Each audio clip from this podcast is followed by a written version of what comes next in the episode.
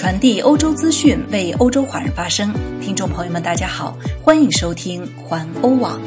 今天是二零二零年十一月二十一号，星期六，农历十月初七。我们在荷兰为您播报。下面请收听环欧每日播报。首先来看今日要闻：德国公司离不开中国。法国媒体驻华记者答读者问：英国在亚洲部署航母，针对中国。荷兰内阁宣布疫苗策略。荷兰餐饮业刊登广告，希望圣尼古拉斯节开门营业。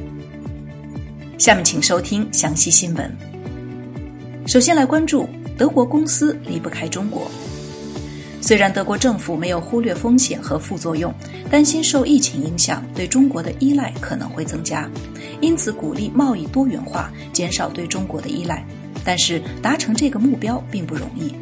因为德国的企业与中国的关系愈发紧密，例如一家德国工业自动化公司 Han Automation 瞄准了中国市场，未来三年，这家中型企业计划在中国投资数百万欧元。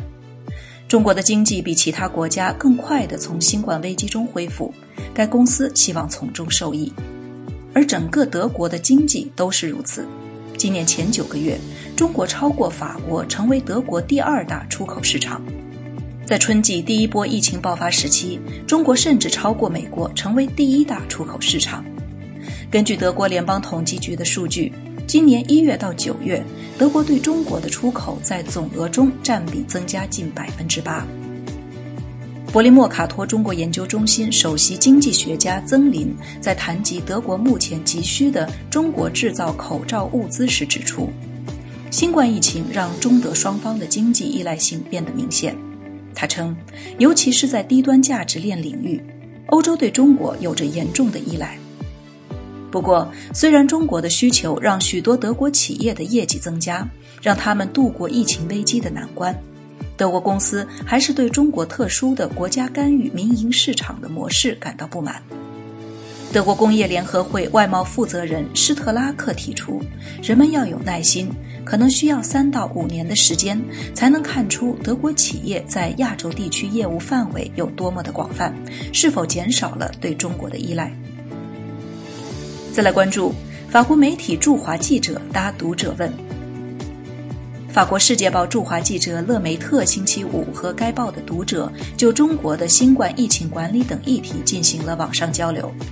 勒梅特回答了热心关注中国的众多读者提出的很多问题，交流的内容也在网上看出。勒梅特指出，中国还是有新冠病例出现的。就在他和网友交流的当天，离北京一百三十公里的天津发现了四个新病例，但是这和当地的人口相比的话，新冠病例都是非常非常少的。而今天，上海也发现了新的感染病例。最近几周，勒梅特说他在中国的中部、南部和西北部进行了几次旅行，对已经开工的工地数量之多感到惊讶。他说他一生中从未见过如此多的起重机和混凝土搅拌机。但是他说中国的个人消费仍然很低，很多普通的中国人购买力在年初时因为新冠疫情而被降低了。不过，尽管如此，预计中国将是今年唯一一个经济正增长的 G20 集团国家。再来关注英国在亚洲部署航母，针对中国。《华尔街日报》报道，英国将于2021年向亚洲派遣一艘航空母舰，原因是英国与中国在热点问题上的外交关系日益紧张。这是英国新军事计划的一部分。该计划还包括组建太空和网络防御部队。英国首相约翰逊周四在向议会发表的网络讲话中说：“明年，伊丽莎白女王号将率领英国和盟国的任务小组，进行我们二十年来最雄心勃勃的部署，包括在地中海、印度洋和东亚。”根据该报道，其他英国官员也提出了向亚太地区派遣航母的可能性。不过，这是约翰逊第一次明确表达了这个想法。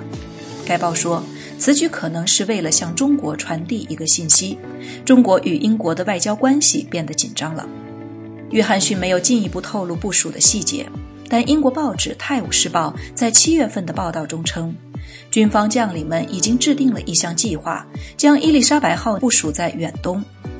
航母可以参加与美国和日本军队的联合演习，以及旨在挑战被视为过度的海上主张的航行自由行动。再来看两条疫情方面的消息。荷兰内阁宣布疫苗策略。荷兰公共卫生部长德荣格宣布，疫苗接种是免费和自愿的。政府希望六十岁以上的弱势群体和医护人员成为首批接受疫苗的人。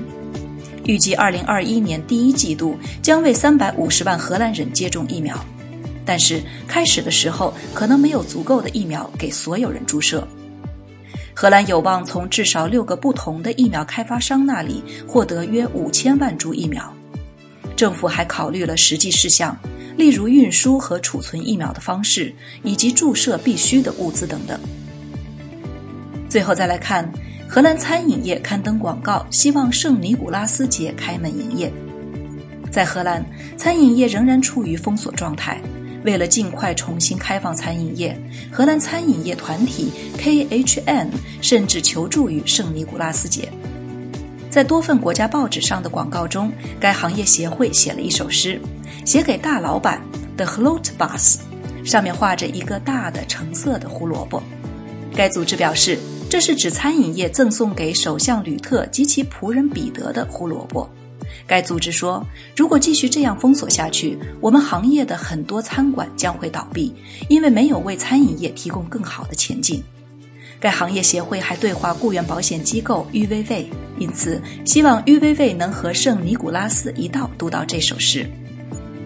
在提出连串具体希望之后，他继续写道：“希望在餐饮业重新开放的那一天，每个人都可以重新开始工作，因为那是有史以来最美丽的圣尼古拉斯节的礼物。荷兰餐饮业可以再次敞开大门。圣尼古拉斯啊，尽管我们不认为这是您的生日。”但是，您在十二月五日带来的礼物，将给了不远的圣诞节一个希望。以上就是今天的环欧每日播报，我是陈旭，感谢您每天关注环欧网为您带来的最新资讯，明天见。